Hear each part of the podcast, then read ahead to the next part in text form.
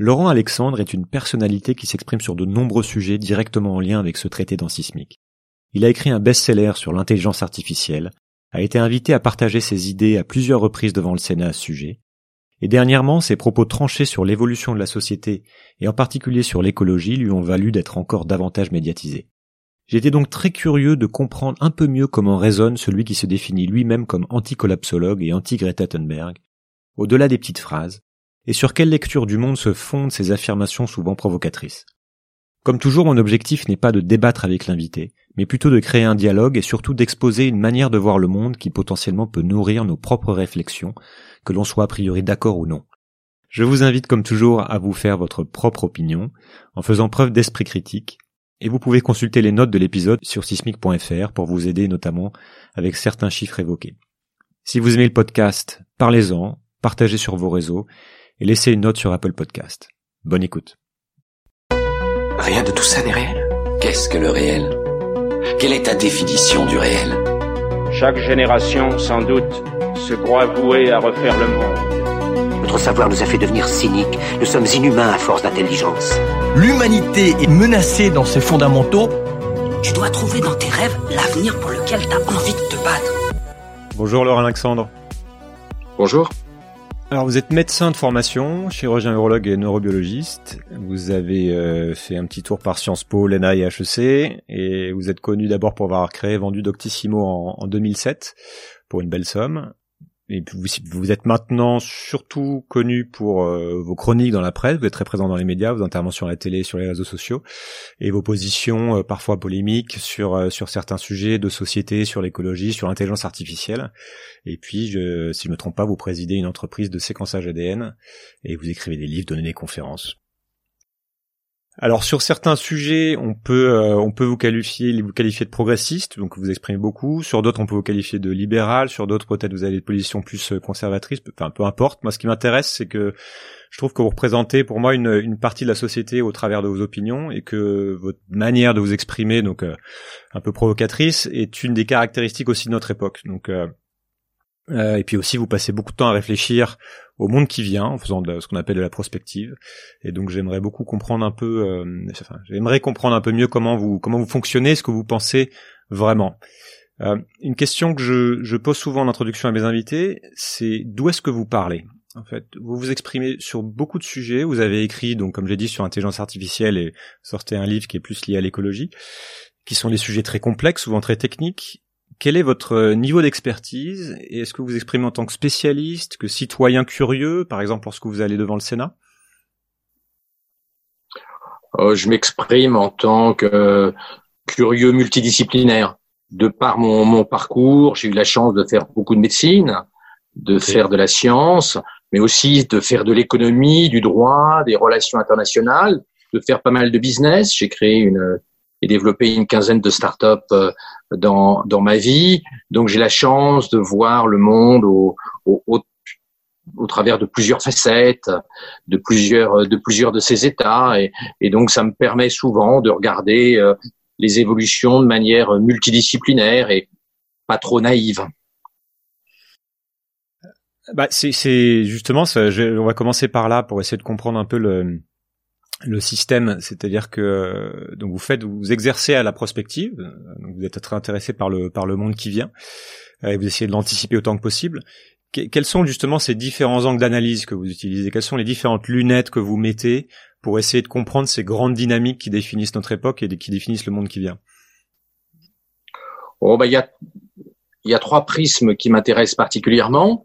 La géopolitique, les rapports de force et au, travers de cette vision géopolitique, je constate la naïveté bisounours du monde de l'écologie qui pense qu'on va, dans le monde d'après, vivre dans un monde enfantin, sans rapport de force, sans guerre, alors qu'en réalité, euh, le monde du XXIe siècle est en train de se décider en, en, ce moment entre la Chine et les États-Unis et que la bataille géopolitique qui est en jeu et qui est principalement basée sur la technologie est en train d'être perdue par l'Europe car euh, le retard technologique de l'Europe devient énorme, même si l'Europe ne s'en rend pas compte parce qu'elle est en, déni de, réalité. Mon deuxième niveau d'analyse, c'est de voir les déterminismes technologiques.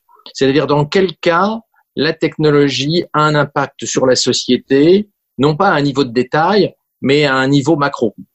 Alors on, on s'est beaucoup, beaucoup, beaucoup moqué euh, de la loi de Moore et des gens qui sont des fanatiques de la loi de Moore, hein, qui prédit une, une explosion euh, depuis 1965 euh, de la puissance informatique et à tout le moins du nombre de transistors sur un microprocesseur. Mais il est clair que l'explosion de la puissance informatique a un impact majeur sur la société, a permis l'émergence de beaucoup de nouvelles technologies, jusqu'aux réseaux sociaux, aux smartphones et aux, moteurs de recherche, a bouleversé beaucoup d'équilibres, a entraîné une modification de la façon dont on est informé, pas toujours pour le meilleur. On voit à quelle vitesse les trolls, les fake news ont, ont, ont vérolé la démocratie. Donc la technologie n'est pas forcément positive, mais elle a un impact majeur, surtout quand elle est dans une phase explosive comme elle est depuis euh, une trentaine d'années avec ce qu'on appelle les technologies NBIC, euh, les nanotechnologies, les biotechnologies, l'informatique et puis et les sciences du cerveau, l'intelligence artificielle, la robotique et,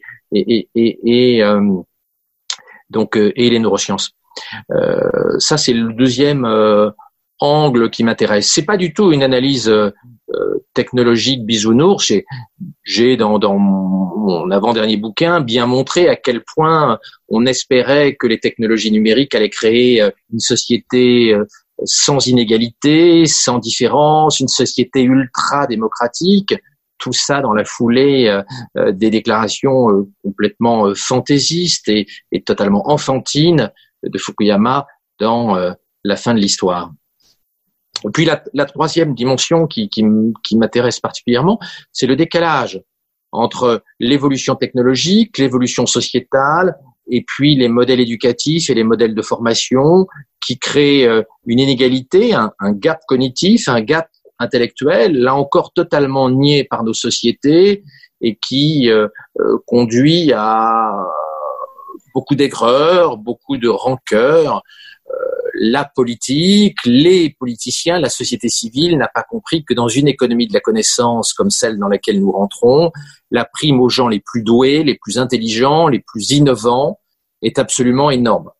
Et je ne dis pas ça pour euh, m'en féliciter, mais au contraire euh, pour sonner le tocsin. C'est d'ailleurs ce que j'avais euh, expliqué lorsque j'avais fait une conférence devant les élèves de, de, de Polytechnique, où je leur disais, vous, jeunes ingénieurs doués, favorisés, ouverts sur le monde, l'une de vos responsabilités aujourd'hui, c'est de travailler dans le domaine des, des EdTech, des technologies éducatives, pour réduire les inégalités intellectuelles, parce que les inégalités intellectuelles sont explosives et euh, conduisent à une crise sociale, sachant que, contrairement à ce que pense l'opinion, nous n'avons en 2020 aucune technologie éducative qui sait réduire les inégalités intellectuelles. Malheureusement, c'est une réalité, on le voit tous les jours, mais là encore, le déni politique est extrêmement fort. Euh, on pense que des micros aménagements euh, du système scolaire peuvent réduire les inégalités intellectuelles. On a vu euh, avec le dédoublement des classes de CP hein, dans les zones peu favorisées, que le gain pour les enfants, malgré une augmentation des dépenses qui approche les 100% par enfant, mmh. les gains pour les enfants sont extraordinairement limités. On a gagné extrêmement peu malgré des efforts absolument considérables. Euh, donc nous, nous, découvrons, mais nous n'osons pas encore l'avouer, que les inégalités intellectuelles sont un enjeu majeur pour les années qui viennent, un problème majeur, et que nous n'avons pas encore commencé euh, à travailler à les réduire. Par rapport aux inégalités intellectuelles, nous sommes aujourd'hui dans la situation où était la médecine en 1850 face au cancer c'est-à-dire nulle part. Ok, bah je propose qu'on balaye justement. Euh, c'est intéressant de comprendre les, les, les trois grands axes que vous utilisez, les trois grands prismes que vous utilisez pour regarder le monde et regarder ce qui ce qui va se passer. On va pouvoir essayer de de balayer tout ça. Donc on a pas mal de sujets à aborder. Je voudrais qu'on commence par celui qui euh, qui me préoccupe le plus euh, en ce moment et qui préoccupe selon moi à juste titre de plus en plus de monde, qui est l'état de la planète et en particulier l'état du climat et la biodiversité. Alors avant de discuter de, de, de ce qu'il faudrait faire ou non, parce que vous êtes pas mal positionné sur le sujet, je voudrais d'abord bien comprendre le, le, le, diagnostic que vous faites de cette crise écologique, parce que souvent le, les désaccords sur les solutions partent des désaccords sur l'hypothèse de travail de départ, sur les, sur les questions à poser. Donc si, si on commence par le climat, quel est votre, votre compréhension du problématique climatique. Est-ce que vous avez parcouru les rapports du GIEC, c'est-à-dire ce que disent les scientifiques sur le sur le climat? Qu'est-ce que vous en retenez? Est-ce que vous prenez ça comme référence? Alors, je n'ai aucun reproche à faire aux différents scénarios du GIEC. Je regrette simplement qu'on médiatise en général que, le scénario a plus 7 degrés dont euh, les auteurs, hein, c'est pas directement euh, issu du rapport du GIEC, mais dont les auteurs eux-mêmes disent que c'est une euh, expérience de pensée et que la probabilité d'un réchauffement aussi important. On, on, parle beaucoup du scénario 1,5 et 2 degrés quand même, puisque c'est l'objectif qu'on s'est fixé. Oui, alors il faut savoir que les objectifs de température ne sont pas par rapport à l'an 2000, mais sont par rapport à la fin de la période euh, euh, pré-industrielle, hein, c'est-à-dire autour de 1870-1880. Il faut savoir qu'à cette époque, on sortait du petit âge glaciaire et que nous, étions à un niveau de température euh, très bas. Euh, depuis nous avons rattrapé, parce que nous sortons de l'âge glaciaire, nous avons rattrapé euh, une partie de, de, de, de ce refroidissement qui a duré pendant trois quatre siècles hein, et qui a débuté un petit peu avant, avant Louis XIV. On a rattrapé ça et on l'a même dépassé. Mais aujourd'hui, euh, nous sommes un petit peu au-dessus de la température de l'optimum médiéval, mais pas tellement au-delà. euh, la température moyenne sur le globe a dépassé l'optimum du Moyen Âge environ entre 1990 et 1995. Entre 1880 et puis 1990, euh, nous n'avons fait que rattraper en température la température qu'il y avait pendant la période la plus chaude, la plus favorisée euh, du, Moyen Âge. Donc les chiffres que nous utilisons sur le réchauffement ont tendance à dramatiser. Je pense qu'il serait plus raisonnable de mesurer le réchauffement, non pas par rapport à 1880 qui, est, qui, qui sortait d'une période froide, mais plutôt par rapport à l'optimum du, du, Moyen Âge. Alors, nous sommes en phase de réchauffement. Ma conviction est que ce réchauffement est très largement d'origine anthropique, c'est-à-dire humaine, et que les gaz à effet de serre, et notamment le CO2, jouent un rôle essentiel. Euh, c'est pour cela que je suis pour la diminution des, des émissions de CO2. C'est pour cela que je suis pro-nucléaire, parce que le nucléaire produit 4 grammes de CO2 par kilowattheure, pendant que le solaire en produit 60. Le solaire on est une catastrophe, on va y, on va y revenir sur, catastrophe pour le climat. Sur les énergies. Pendant, pendant que le gaz en produit 420, le Mmh. charbon 800 et euh, le fuel jusqu'à 1500 quand je vois qu'on a fermé Fessenheim il y a quelques jours, qui produit de l'électricité en émettant 4 grammes de CO2 par kilowattheure, mais qu'on a laissé ouvert quatre centrales au charbon en France qui produisent 800 grammes de CO2, c'est-à-dire 200 fois plus que Fessenheim, je pense qu'on marche sur la tête. La politique énergétique de Macron est complètement conne et complètement débile. Euh, et on est en train, en France, de construire une centrale à gaz en ce moment qui émet donc 100 fois plus de CO2 que le nucléaire. Tout ceci est ridicule. On confond deux objectifs, un objectif antinucléaire, qui est l'ADN des écologistes, et puis le climat. Si on veut vraiment que le climat aille mieux, il faut construire sur Terre beaucoup de centrales nucléaires, car il n'y a que le nucléaire qui est quasiment neutre en CO2, euh, et les pauvres gens qui achètent des panneaux solaires en pensant rendre service à la planète ne se rendent pas compte à quel point installer un panneau solaire, c'est peut-être bon pour l'ego des bobos verts, mais c'est une cata pour la planète parce que cela émet beaucoup, beaucoup de CO2 si l'on intègre la totalité du cycle de vie d'un panneau solaire photovoltaïque. Ok, bah je, de toute façon on va on va passer un peu plus de temps à parler d'énergie parce que c'est un sujet qui, euh, qui, qui qui est clé. Je voulais juste bien poser le qu'on qu'on qu'on se mette d'accord sur le point de départ, qui est que bah on, prend euh, on prend comme point de départ quand on parle du climat euh, ce que dit la communauté scientifique, c'est-à-dire qu'il y a un réchauffement qui est créé par l'homme, que a priori on va si on fait rien là on va sur du enfin on va sur du 1,5 degré 2 degrés à la fin du siècle, que tout le monde s'est dit que tout le monde dit on, que... on, va sur du 2,5 ouais. à 3 degrés et il faut s'y préparer. Voilà. Et donc c'est quand même, euh, ça a quand même un certain nombre de conséquences assez lourdes si on atteint ces températures-là. Je rappelle à, à 2 degrés, on est sur euh, une estimation de 1 mètre d'élévation de, de, des océans, on est sur l'ensemble des récifs coralliens qui meurent, etc., etc. Et puis des, des effets. Euh, euh, des points, L'océan sur les 12 000 ouais. dernières années a monté de 120 mètres. Donc un mètre n'est pas dramatique nous ne sommes pas aujourd'hui sur un chemin différent de la montée des océans depuis la fin de la dernière glaciation, qui, je le rappelle, était suffisamment puissante pour que la mer de glace atteigne l'aéroport de Satolas. Et je rappelle que là où j'habite, en Belgique, eh bien, on était en bordure de la banquise euh, euh, arctique, hein, puisque Anvers, qui est à 40 kilomètres de Bruxelles, était euh, était concerné par la banquise, comme d'ailleurs le nord le nord de Londres. Donc nous avons nous sommes dans une phase de réchauffement. Aujourd'hui, le réchauffement s'accélère pour des raisons liées au CO2, mais il ne faut pas penser que nos ancêtres n'ont pas n'ont pas eu à, à, faire face aux conséquences de ce réchauffement qui dure depuis longtemps. Il y a quelques milliers d'années, on a même eu euh, des phases de réchauffement avec 5 mètres d'augmentation euh, de l'océan, de, de la, du niveau des océans par an. Et nos ancêtres ont survécu avec des silex donc je pense qu'à l'ère de l'intelligence artificielle, nous allons supporter 60 ou 80 cm au 20 bah alors c'est de ça aussi que j'aimerais parler. Donc effectivement, depuis depuis qu'on a inventé l'agriculture et qu'on a construit civilisation, le climat était relativement stable, à part quelques mini glaciations ou la, la Seine a gelé, etc. Donc sous les 14, donc on, on est d'accord. Ah non, depuis qu'on a inventé l'agriculture, ça s'est énormément réchauffé. Donc en réalité, le début le début de l'invention de l'agriculture s'est fait avec un climat encore froid. C'est d'ailleurs pour ça que l'agriculture n'est pas est née euh, dans le croissant fertile qui a bénéficié le premier euh, d'un climat très tempéré. Donc disons quand même que dans le contexte actuel, un mètre de, de enfin un réchauffement de 1,5 degrés, enfin c'est ce qui a été estimé, c'est un vrai sujet. C'est pour ça que c'est posé par la communauté internationale.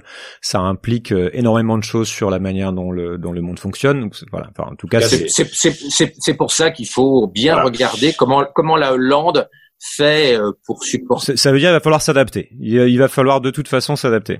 D'être sous la mer et les premières les premières digues en en Hollande sont très très très très anciennes.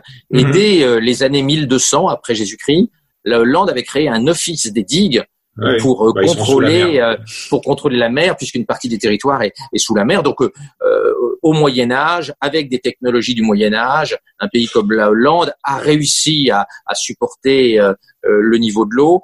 Je ne doute pas qu'avec la technologie de 2080, on y arrive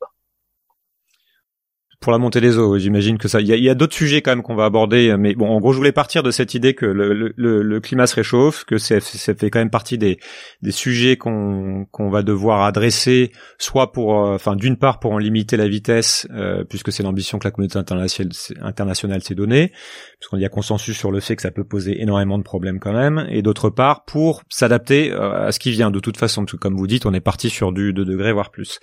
Euh, ce que la communauté scientifique nous dit aussi de manière consensuelle c'est que donc euh, si on veut que le climat euh, ne se réchauffe de trop, euh, et j'invite à regarder justement quelles sont les quelle serait la tête du monde à un climat qui se réchauffe, c'est quand même pas jojo, ce qui serait assez dramatique notamment pour pour les zones tropicales. Il va falloir diminuer nos émissions.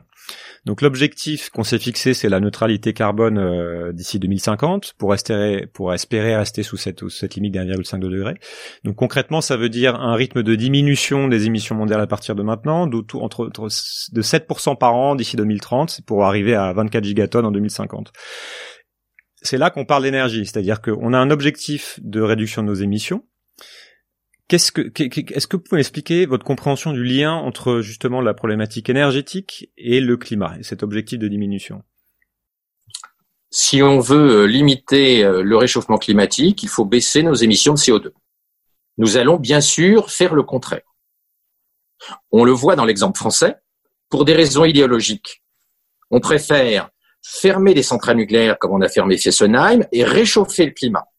Donc en réalité, on est dans une hypocrisie totale. L'objectif de la plupart des Verts, même si les ah, écologistes... je, propose qu'on parle du nucléaire un petit peu plus tard. Juste, euh, d'abord, j'aimerais bien comprendre la problématique énergétique euh, globale, parce que finalement, l'énergie nucléaire est assez, c'est quoi, 4% du mix énergétique mondial, même si pour nous, en France, c'est quelque chose, c'est un sujet très important. Les émissions, les émissions de CO2 vont baisser en Europe, même si elles vont baisser moins fort qu'elles pourraient baisser si on maintenait le nucléaire. En revanche, dans le sous-continent indien et puis en Afrique, on va avoir une augmentation très forte des euh, émissions de CO2. Ah, ah, pourquoi, pourquoi, pourquoi elles vont baisser en, Europe ces émissions de, énergétiques?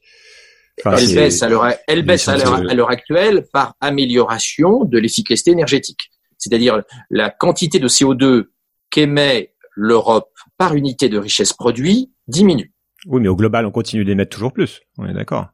Non, les émissions de CO2 ne montent plus en Europe. Regardez les courbes. À l'échelle mondiale, oui, mais pas à l'échelle de l'Europe.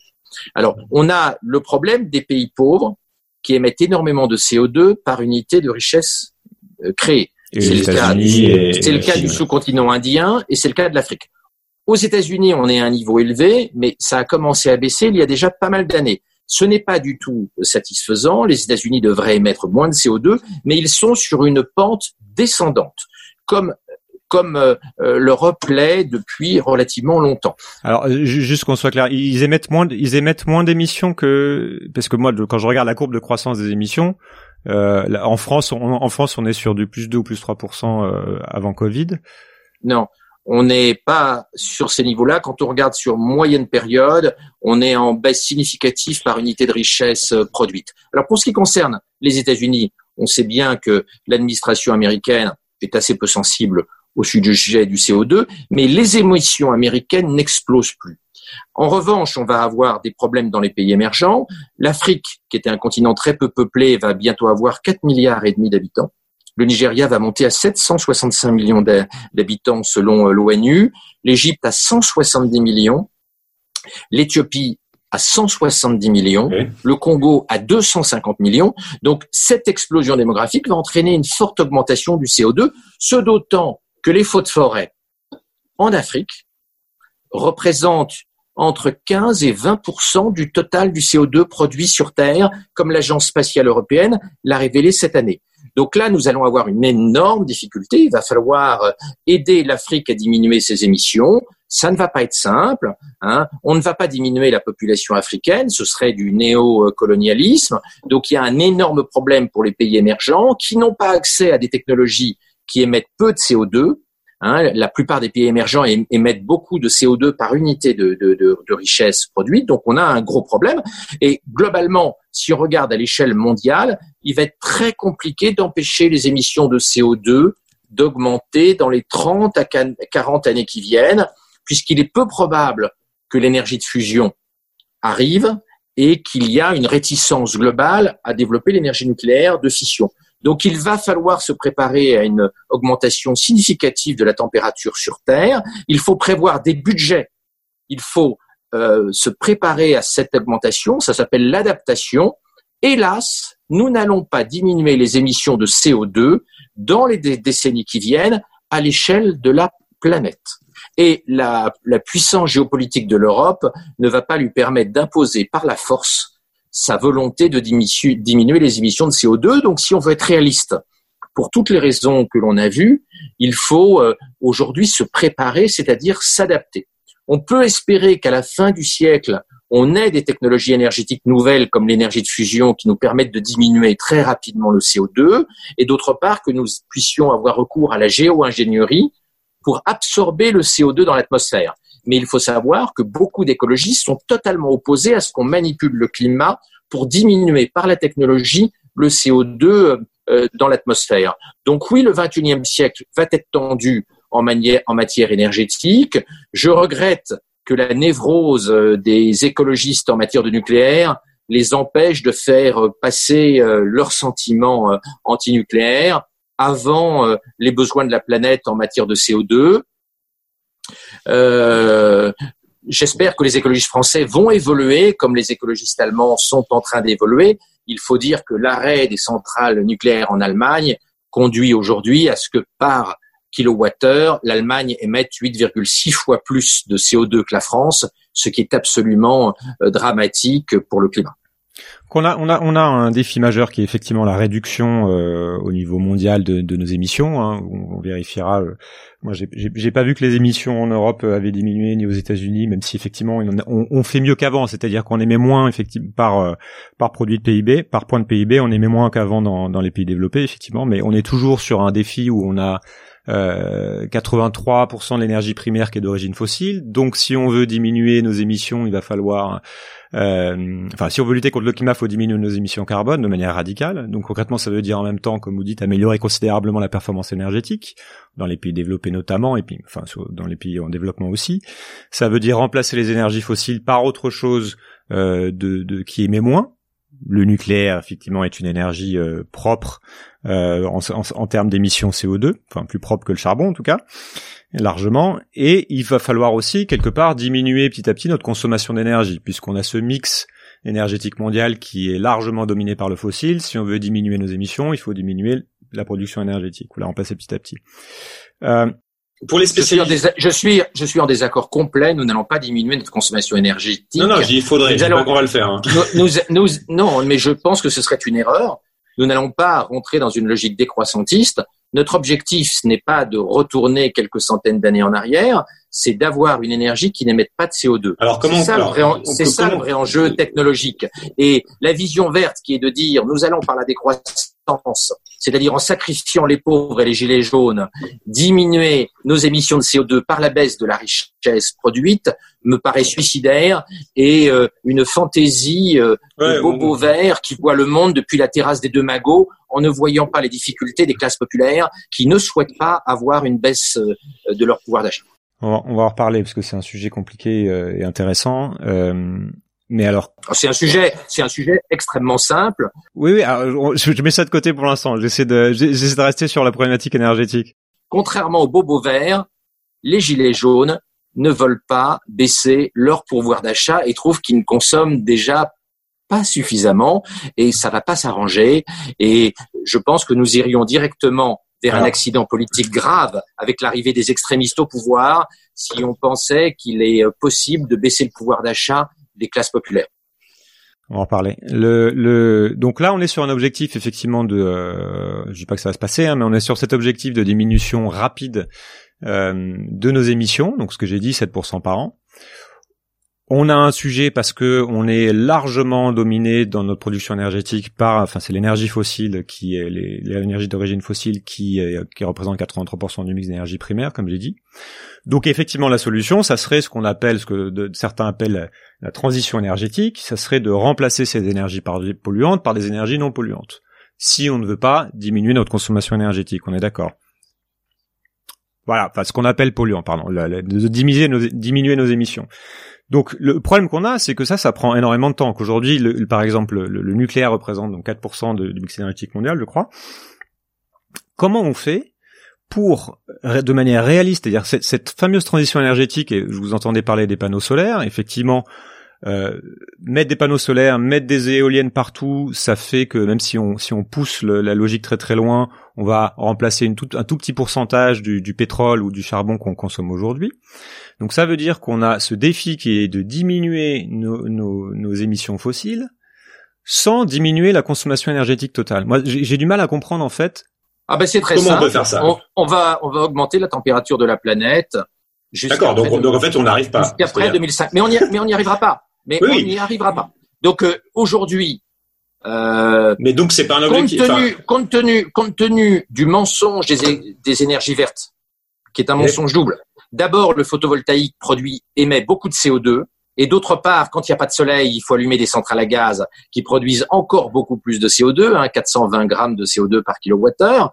Donc, les énergies renouvelables compte tenu du fait qu'elle ne fonctionne pas quand il n'y a pas de vent et quand il n'y a pas de soleil, s'accompagne soit de centrales à charbon, soit de centrales au gaz. Donc, compte tenu de ce mensonge qui est caché aux gens parce qu'on veut fermer les centrales nucléaires, on ne va pas diminuer le CO2. Donc, il faut intégrer le réel, il faut intégrer le fait que la névrose antinucléaire des écologistes va conduire à ce qu'on ait des niveaux de CO2 élevés.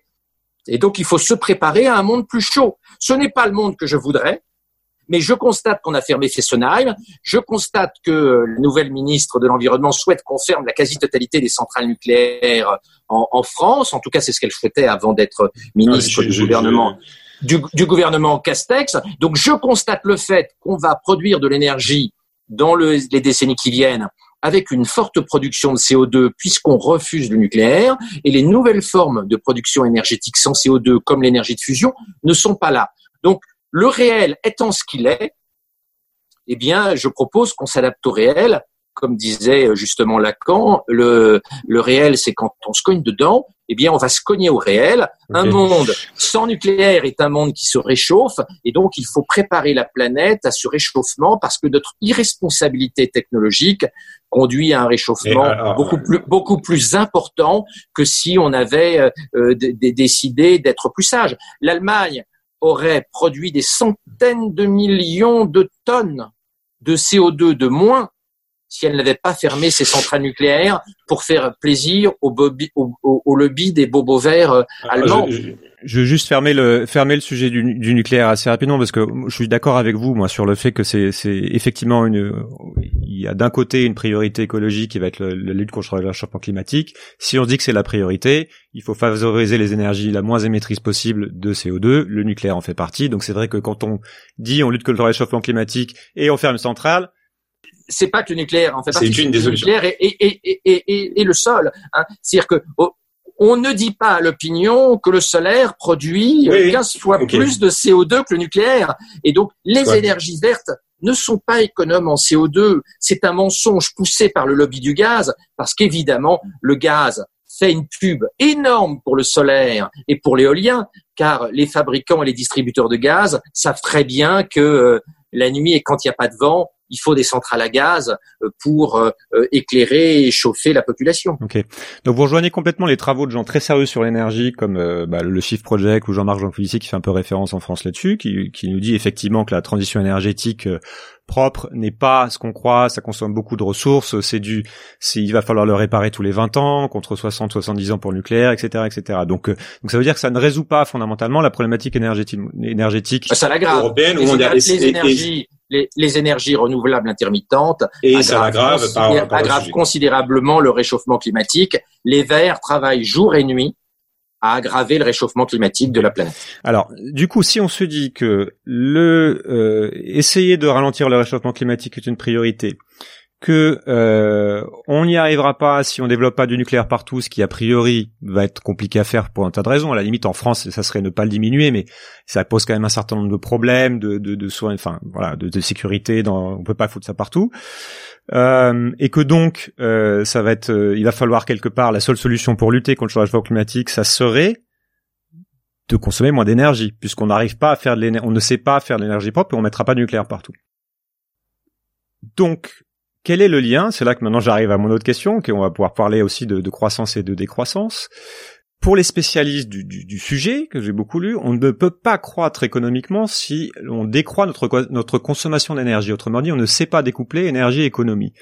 Donc sans, parler encore des discours autour de la décroissance économique et de leur pertinence d'un point de vue sociétal, comment on fait croître économiquement en même temps qu'on diminue notre consommation d'énergie?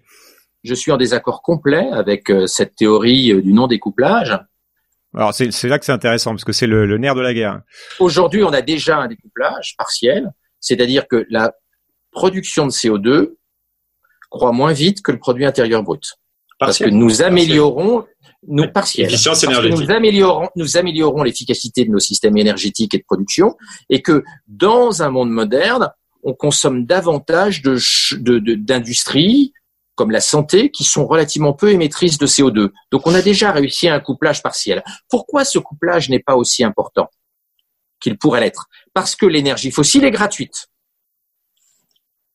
Oui, donc on n'a pas, on n'a pas, on n'a pas fait l'effort qu'on aurait dû faire en termes de recherche technologique. L'énergie fossile est gratuite. Si vous retirez les taxes, un litre de pétrole coûte beaucoup, beaucoup, beaucoup moins cher qu'un litre de badois. Oui, bah, le prix du pétrole a même été négatif. Le prix des hydrocarbures est nul. Alors, il est un petit peu moins nul parce qu'il y a 60% de taxes, la taxe mmh. intérieure sur les produits pétroliers, la TVA. On n'est pas euh, stimulé à faire mieux. Qui est rajouté, mais les, les hydrocarbures au sens large du terme sont tellement peu chers qu'il ne peut pas y avoir de découplage total. Pour avoir un découplage total, il faut une taxe sur le CO2 importante. Est-ce qu'il n'y a pas un problème physique quand même dans le découplage? Le, Non, il n'y a pas de problème physique. On peut améliorer considérablement euh, la productivité de nos systèmes économiques, on peut mieux isoler, on peut ne pas laisser les fenêtres ouvertes, on peut optimiser les moteurs. Le découplage est tout à fait possible. Mais il n'y a pas d'incitation au découplage parce que les hydrocarbures sont quasi gratuits, contrairement à ce qu'on pense.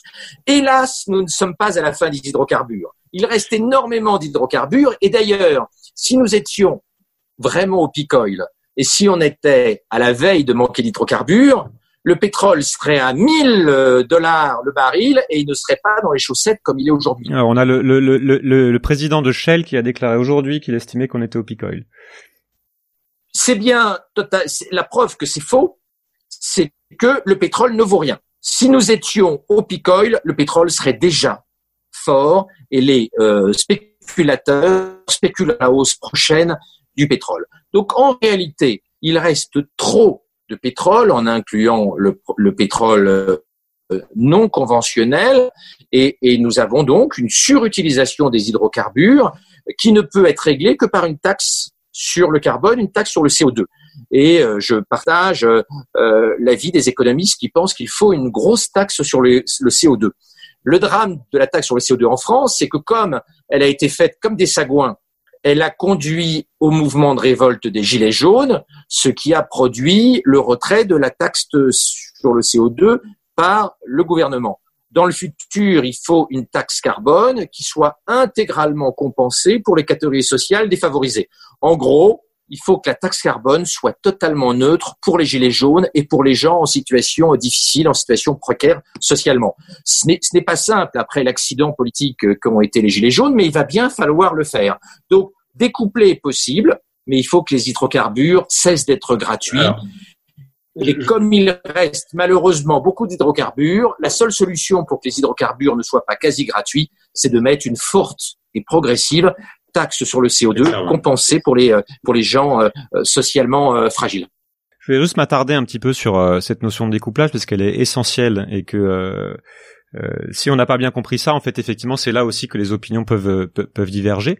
C'est-à-dire que je vous entends quand vous dites on peut faire beaucoup mieux que ce qu'on fait aujourd'hui, parce qu'il y a énormément de gaspillage énergétique, donc c'est-à-dire on pourrait consommer beaucoup moins d'énergie qu'on ne le fait aujourd'hui par point de croissance. Ça euh, c'est c'est évident en faisant tout un tas de choses qui ont qui sont dans dans, dans les différents programmes politiques un peu partout dans le monde, en isolant mieux, enfin, etc., en faisant de l'optimisation. Euh, mais c'est pas pareil que le découplage absolu, qui est de dire qu'on est capable de faire de la croissance en diminuant nos émissions. Non, mais je vous ai dit, je, vous ai dit que la diminution, la diminution des, des, émissions, on voit à peu près les niveaux de taxes sur le CO2 qu'il faut. C'est quelque chose de tout à fait atteignable. Donc, je le répète, il ne peut pas y avoir de baisse des émissions quand les hydrocarbures sont gratuits. Et le, jour le, jour où les hydrocarbures cesseront d'être gratuits, on verra mécaniquement une baisse très significative de, de nos émissions de CO2. Et donc de la croissance. Alors, comment, comment, Comment, comment fait-on pour faire de la croissance économique en faisant de la décroissance énergétique? Il ne s'agit pas des, des, de décroissance d'émissions, mais de la décroissance de consommation d'énergie. Est-ce que, c'est, est-ce que ça, c'est possible, selon vous? Une séance chez le psychiatre consomme zéro CO2. Euh, une salle de théâtre émet très peu de CO2. Une bonne partie de l'activité économique dans une économie de la connaissance produit peu de CO2. Le numérique en produit, mais on peut optimiser le numérique dans les décennies qui viennent. Donc en réalité, dans une économie moderne, il y a une grosse partie de l'activité qui n'est plus industrielle euh, et, et, qui peut, en termes de process industriel, être, être optimisée. Donc il n'y a pas de raison de ne pas baisser le CO2 et reprenez les courbes, euh, les courbes françaises, vous verrez qu'entre 2018 et 2019, euh, avant même le Covid, la production de CO2 en France a pas mal diminué et on pourrait faire beaucoup beaucoup plus si on ne fermait pas le nucléaire et si on remettait une taxe sur le CO2. moi, j'avais plutôt noté qu'elle avait augmenté si on comptait le, les émissions par Français, qui aussi qui venaient de l'étranger. Mais mais bon, je, je on, on, peut, on peut toujours chipoter. Voilà, on, mettra, on mettra. J'inviterai tout le monde à regarder les. De toute façon, c'est important que chacun fasse son travail de recherche sur ces sujets-là parce qu'ils sont pas simples. On peut toujours chipoter. Euh, la France est très vertueuse en matière de CO2. Elle peut faire encore mieux. Elle doit faire encore mieux. Et euh, fermer Fessenheim est un crime contre l'humanité je pense que c'était important de, de, de, de, parler de cette problématique énergétique aussi pour bien comprendre justement la, c'est-à-dire que là, là on est sur un point, c'est-à-dire que vous estimez que le découplage est euh, dans absolu est, possible, là où beaucoup d'autres personnes, notamment comme je, pense, je cite encore Jean-Marc Novici, vont nous dire ça, ça n'est absolument pas possible, ce n'est physiquement pas possible, et donc c'est là aussi qu'on va commencer à parler de décroissance économique, puisqu'on estime qu'on ne peut pas faire de croissance économique en faisant de la décroissance énergétique. Mais effectivement, si on n'est pas d'accord sur ce point-là, sur ce point de départ-là, ça va être compliqué de s'entendre derrière. Alors, Maintenant- juste, un, juste, juste un point sur l'analyse de Jean Covici. Ah, bah ça m'intéresse, oui. Euh, Jean Covici euh, a beau être pro-nucléaire, je suis en désaccord complet avec sa vision du monde.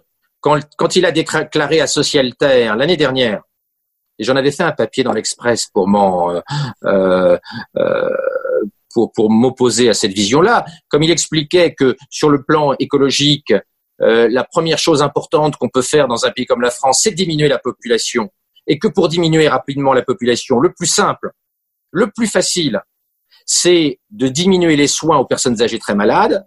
Je dis non à cette euthanasie écologique qu'on nous propose. Si le monde de demain, c'est de diminuer le CO2 en ne soignant plus nos aînés, je n'en veux pas de cette écologie-là. Et je suis scandalisé que les politiques, la société civile, les, les écologistes n'aient pas été choqués que Jean Covici propose qu'on arrête de soigner les personnes âgées très malades en France en 2020. Donc, je suis en désaccord avec cette vision du monde qui est une vision où l'homme doit s'effacer, où nous devons sacrifier les gens les plus fragiles pour diminuer nos émissions de CO2 et diminuer la population. Cette vision malthusienne est totalement inhumaine et je pense que ce qu'il faut faire, c'est trouver des méthodes technologiques et économiques. La taxation du CO2 euh, est un bon exemple permettant de diminuer rapidement nos émissions de CO2 dans les décennies qui, qui viennent. Et, et- et je rappelle, hein, parce que à force de culpabiliser la France, on finit par l'oublier, la France est un petit émetteur de, de- de CO2 par unité de richesse. Oui, c'est pas là que ça se joue. hein. Par, par rapport à l'Allemagne, à la Chine, euh, nous sommes extrêmement vertueux et il ne faut pas oublier ça. Euh, culpabiliser la France alors que la France est un modèle et le bon élève en matière d'émissions de CO2 par richesse, par unité de richesse produite, c'est prof- c'est profondément euh, contre-productif. La France est un modèle, n'est pas un repoussoir en matière de CO2. Les repoussoirs, on les connaît, les États-Unis, la Chine, euh, euh, il y a plein, l'Allemagne, il y a plein de repoussoirs, mais la France n'en fait pas partie. No- notamment grâce à l'é- l'énergie nucléaire, notamment. Si on va, si on va là-dessus. Donc il y a, y a ce sujet du, du découpage. hein. Je reviens pas sur euh, sur, euh, sur ce que vous dites sur l'encovici. On n'a pas le temps de faire ça, mais euh, donc admettons admettons qu'on qu'on puisse faire ce découplage. On constate malgré tout hors anomalie type type Covid que, que que chaque année en fait on continue de fait d'augmenter globalement nos émissions. Donc y, compris euh, dans un pays développé comme la France, on reviendra dessus, mais qui, qui pourtant a une grande partie de son électricité produite par nucléaire et qui, euh, qui exporte largement son empreinte carbone vers d'autres pays. Mais co- comment on explique globalement, si on parle pas de la France, comment on explique globalement qu'on ne qu'on continue d'augmenter nos émissions? Qu'est-ce qui qu'est-ce qui est fait de manière concrète aujourd'hui qui laisserait penser que la tendance va s'inverser Ce n'est pas vrai et ce n'est pas vrai. Donc, vous prenez les courbes d'émissions de CO2 sur les dernières années et puis après, on en reparle. Donc, on va changer de sujet jusqu'à ce que vous ayez vu les chiffres. Mais je les, je les ai devant moi. hein. Ben, regardez les chiffres de 2018, par exemple. La Bah, France a baissé ses émissions de CO2 en 2018. Oui, non, mais là je parle de globalement. Globalement, on est globalement on est on est on est partout. Enfin, on parle pas, on parle pas globalement, vous parlez de la France. non non, j'ai mis entre parenthèses là. Oui, non, on reviendra là-dessus. D'accord. Effectivement, je mettrai les chiffres. J'irai j'irai Parlez des vérifier. autres pays, parlez des autres pays, ne parlez pas de la France. En France, les alors émissions de CO2 ont eu tendance à baisser. De toute façon, c'est un problème essentiellement global euh, sur lequel effectivement on n'a pas la main au niveau national. Mais euh, on voit que de toute façon, on a ce problème qui est qu'on continue d'augmenter nos émissions. Oui, mais alors vous n'allez que- pas me reposer mille fois la même question. La Terre va se réchauffer. D'accord. pour des On on part du, on part du postulat qu'on va, qu'on va le, des- de toute façon des n'arrivera pas à adresser le problème. pour des raisons géopolitiques, on ne fera pas la guerre à la Chine, on ne fera pas la guerre au Nigeria, on ne fera pas la guerre aux États-Unis, et nous sommes dans une phase où le multilatéralisme est fragile. On voit bien la sortie de Trump de l'Organisation mondiale de la santé pour pour prendre un autre sujet. Donc nous n'allons pas baisser les émissions de CO2 autant qu'il le faudrait avant la- l'arrivée de l'énergie de fusion qui est pour la deuxième partie de notre siècle. Donc il va falloir adapter le monde à une température euh, plus chaude, ce qui va enthousiasmer les Norvégiens et qui va être embêtant pour les pays qui sont plus proches de l'équateur. Alors je voudrais revenir un peu sur le ce, ce, ce que vous dites sur la décroissance là. Donc je comprends tout à fait qu'on puisse analyser le discours décroissant comme inaudible au niveau sociétal. Ça pose plein de problèmes puisqu'a priori ça implique de changer radicalement le fonctionnement de nos sociétés et que euh, personne n'aime changer. Ça pose tout un tas de problèmes. Euh, et quand bien même on aurait consensus profond sur le diagnostic, c'est vraiment pas simple à mettre en place parce que, comme vous dites, ça, ça, ça pose des problèmes de souveraineté aussi euh, au niveau d'un pays, puisqu'on si on est tout seul à, à renoncer à la croissance, bah, on se fait bouffer par euh, par, par, par d'autres. Et donc c'est presque ce contexte qui nous impose d'en parler. C'est-à-dire que certains font le constat de dire, ok, si on continue à 1,5 degrés, on aura des millions de morts du fait du, du réchauffement climatique. Donc euh, le seul sujet que la seule manière que je vois, c'est soit on développe les technologies dans tous les sens, etc. Et de toute façon, il faut le faire. Mais aussi, est-ce qu'on peut se dire euh, que euh, on peut discuter du fait de réaménager l'économie. Donc, donc mettons que l'on continue à renoncer à cette idée de, décroissance volontaire, puisqu'elle est inaudible, à la mettre au pilori, donc sans, la discuter. Est-ce que c'est pas prendre le double risque à terme d'une décroissance involontaire du fait de la disparition progressive du, pétrole? Alors Après, vous n'êtes pas d'accord avec le pic pétrole, et d'autre part de prendre le risque de ne pas adresser le problème climatique et de se dire effectivement, bah, de toute façon, ça va se réchauffer, il va falloir s'adapter. On va laisser énormément de pétrole sous terre. Nous ne consommerons pas tout le charbon, tout le pétrole et tout le gaz qu'il y a de, la même façon euh, que nos ancêtres ont inventé la métallurgie, euh, euh, non pas parce qu'il y avait une pénurie de silex, mais parce que la métallurgie était mieux que la taille des silex. Donc les, hydrocarbures, le charbon, le gaz, le pétrole ne seront pas intégralement consommés.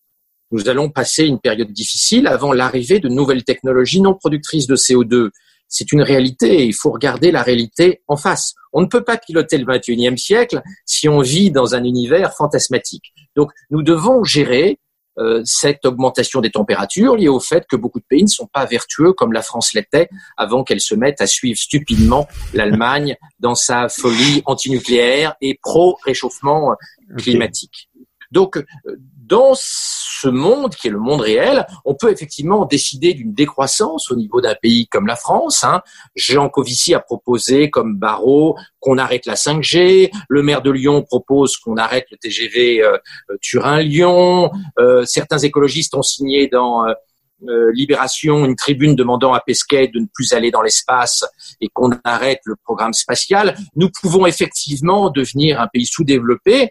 La seule conséquence, c'est que l'Europe deviendra une colonie chinoise, soit colonie purement technologique, soit euh, colonie militaire. Donc la vision bisounours, nous Européens, nous abandonnons la bataille technologique parce que nous sommes dans un monde gentil et suicidaire. Nous ne sommes pas dans un monde gentil. On est dans un monde aussi méchant que 1900, qu'en 1930 et euh, les habitants de Hong Kong, euh, que vous connaissez bien, pourraient nous l'expliquer. Ils le vivent au jour le jour. Donc nous sommes dans une bataille technologique mondiale, dans une bataille militaire mondiale. Il y a une guerre géopolitique pour le contrôle des nouvelles technologies. Les pays qui seraient décroissantistes seront juste vassalisés et ils s'effondreront euh, parce que ce qu'on a connu avec la crise des Gilets jaunes n'est rien à côté de ce qu'on connaîtrait si on baissait euh, le niveau de vie des Français de 30 à 40 d'ici 2050. Euh, et, je vous rappelle, dans un contexte qui n'était pas très joyeux et qui est la dernière guerre, la France a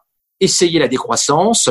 Le revenu par habitant entre 1940 et 1944 a été baissé de 30 à 40% et mes grands-parents m'ont parlé de cette époque, euh, non pas avec des trémolos dans la voix, mais avec des sanglots d'horreur, car indépendamment de la problématique politique et de l'horreur nazie, la vie était très difficile et la baisse du pouvoir d'achat avait créé un monde terrible.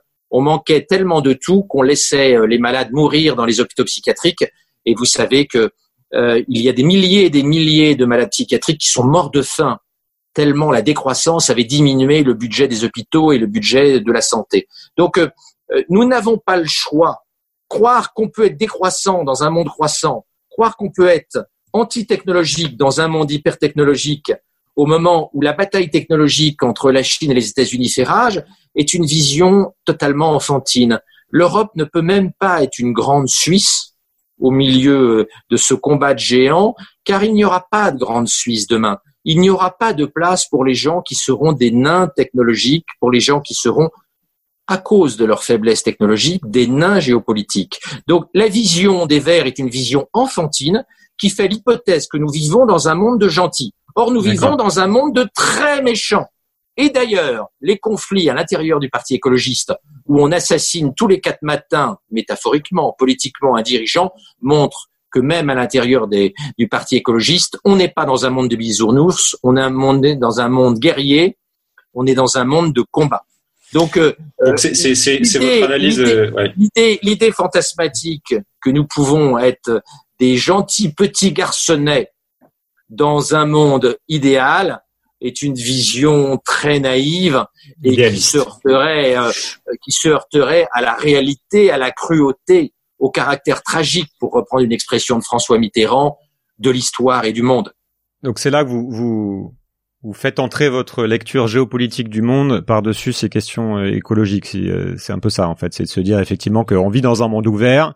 Il est euh, difficile de ne pas intégrer la géopolitique et de penser que les Chinois que les Chinois sont des bonnes sœurs. Les Chinois veulent prendre le contrôle de la planète, ont un objectif impérialiste absolument considérable, et ils n'attendent qu'une chose, c'est que nous baissions notre garde technologique, euh, ce qui aurait plein de conséquences. Euh, euh, entre autres, ça permettrait à la Chine de prendre assez rapidement le contrôle de ce qu'on appelle vulgairement la Franc-Afrique.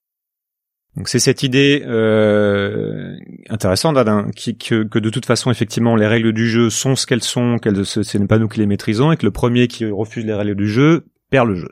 C'est un peu comme d'habitude. Ça a toujours été, ça a toujours été comme ça depuis la période, depuis depuis la période grecque.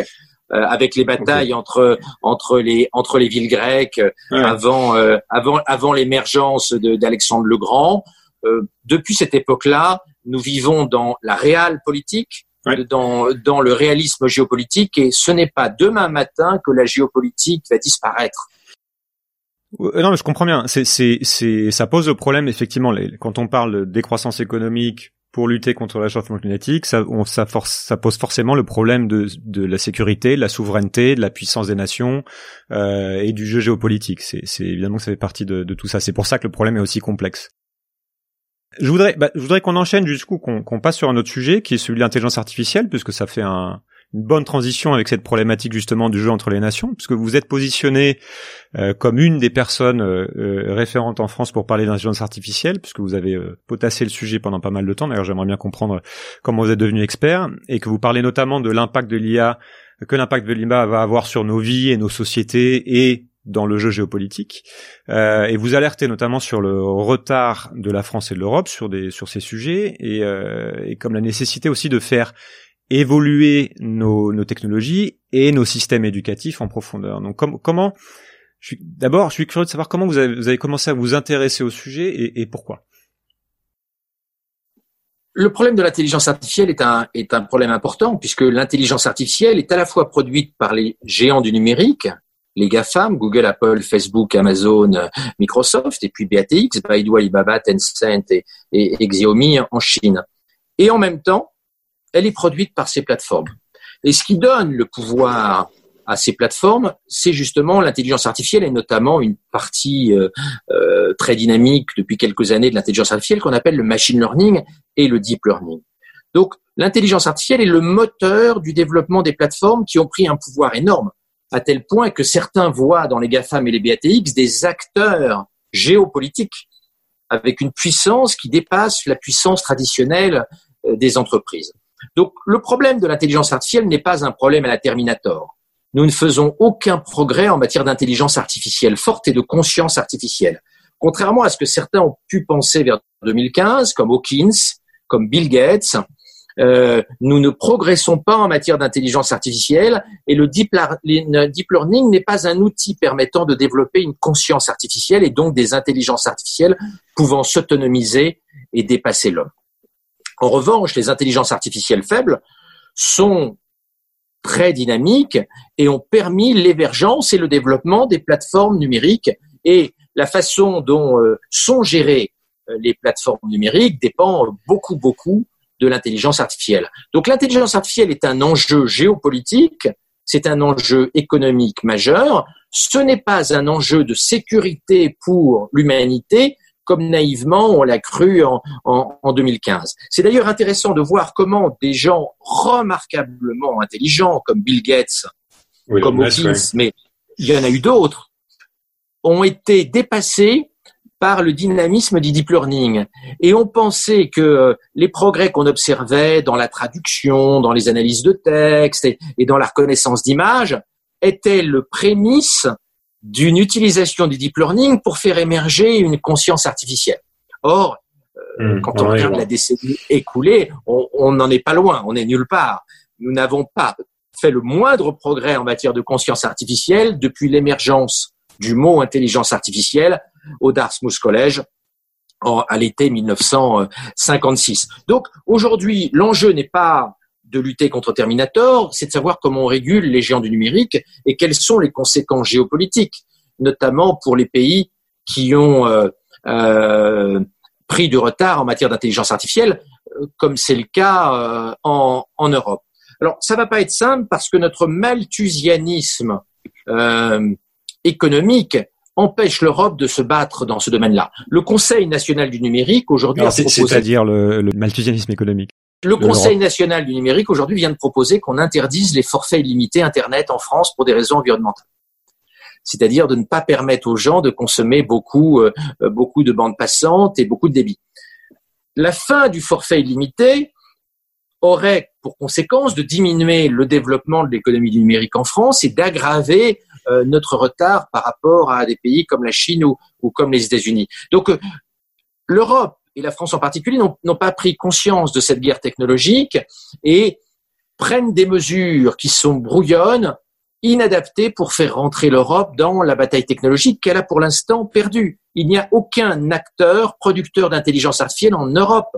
C'est un mensonge de le dire. Alors bien sûr, les gens qui cherchent des pigeons pour investir dans des fausses boîtes d'intelligence artificielle en Europe et en France en particulier ne vont pas tenir ces propos car ils cherchent des pigeons.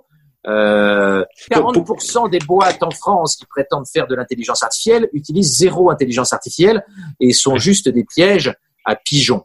Pour qu'on comprenne bien, parce que je ne sais pas quel niveau de, de maturité aussi des auditeurs sur ces questions-là, quel est pourquoi c'est un sujet si stratégique? Euh, Quel est l'impact de l'IA sur l'évolution de nos sociétés? Euh, à l'heure actuelle et à prévoir. Et pourquoi est-ce que c'est si stratégique dans le jeu de, de, de, la puissance des nations ou de la puissance même des, des entités hors nation ben parce, que les parce que les plateformes qui maîtrisent l'intelligence artificielle ont pris le contrôle de beaucoup de branches de l'économie. Les médias. Donc c'est ce qu'on appelle aussi la transformation digitale. L'entertainment, le search, euh, l'économie euh, de la connaissance, euh, le monde de l'advertising, euh, de la promotion, du commerce électronique, regardez le poids euh, d'Amazon. Donc c'est les leaders de la nouvelle révolution économique. Sont en train de rentrer dans des nouveaux métiers. Google, Apple, Facebook, Amazon, Microsoft sont en train de rentrer dans le monde de l'assurance, de l'assurance santé et dans le monde de la médecine. Donc il y a de plus en plus de champs où ces acteurs interviennent.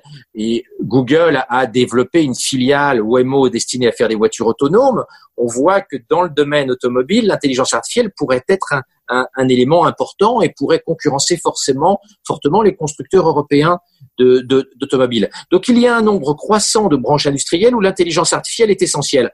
Il y a un an, Total a décidé de confier l'analyse de son exploration pétrolière à Google Sanofi a passé un deal très important avec Google. On pourrait multiplier les exemples de branches industrielles en Europe qui, ayant besoin d'intelligence artificielle, sont vassalisées par les géants euh, du numérique qui, eux, sont les seuls acteurs qui maîtrisent l'intelligence artificielle. Donc il n'y a pas d'entreprise du futur sans maîtrise de l'intelligence artificielle. Et l'Europe est dans une phase de vassalisation technologique accélérée.